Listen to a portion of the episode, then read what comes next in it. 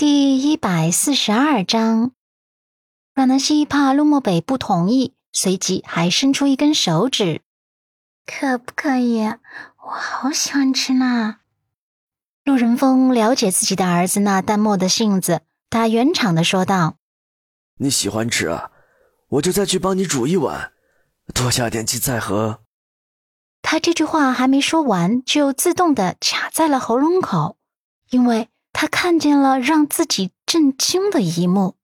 只见他那个平时淡漠无比、还有洁癖的儿子，居然用自己的筷子夹了两根青菜，然后喂到他的小嘴里。阮南希张嘴咬下青菜，吃得无比满足，眼角眉梢都溢满了小幸福。谢谢陆先生。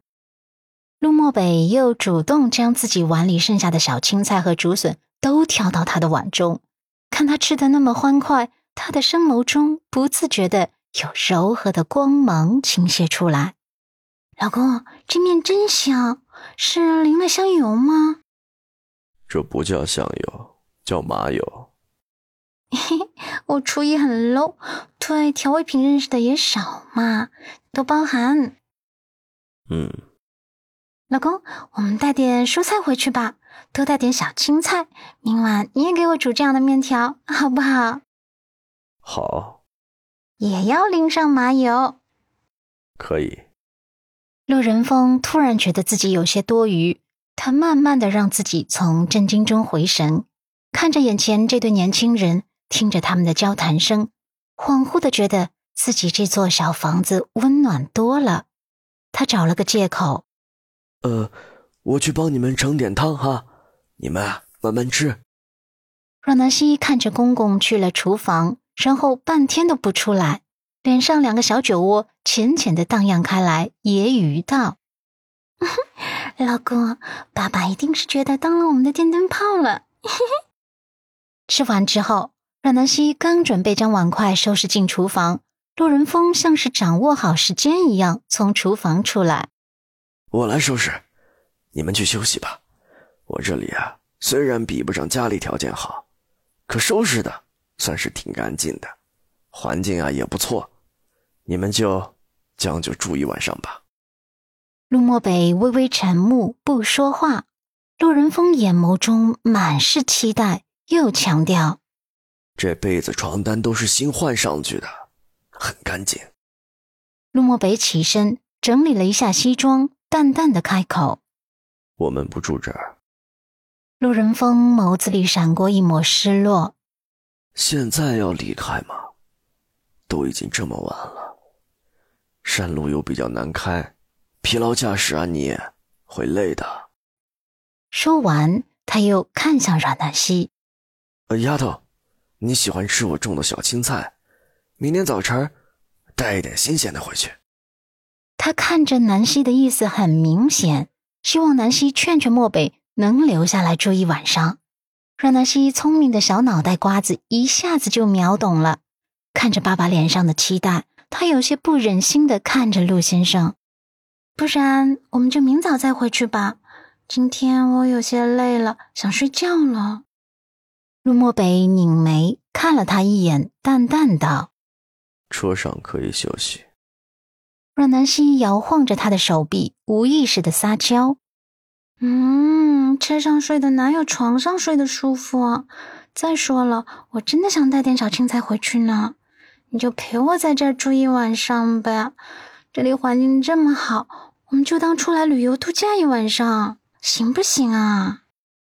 陆漠北脊背紧绷着，俊脸上线条刚硬，没开口。阮南希嘟嘟小嘴。装出一副可怜兮兮的样子，直叹息：“好狠心的，老公！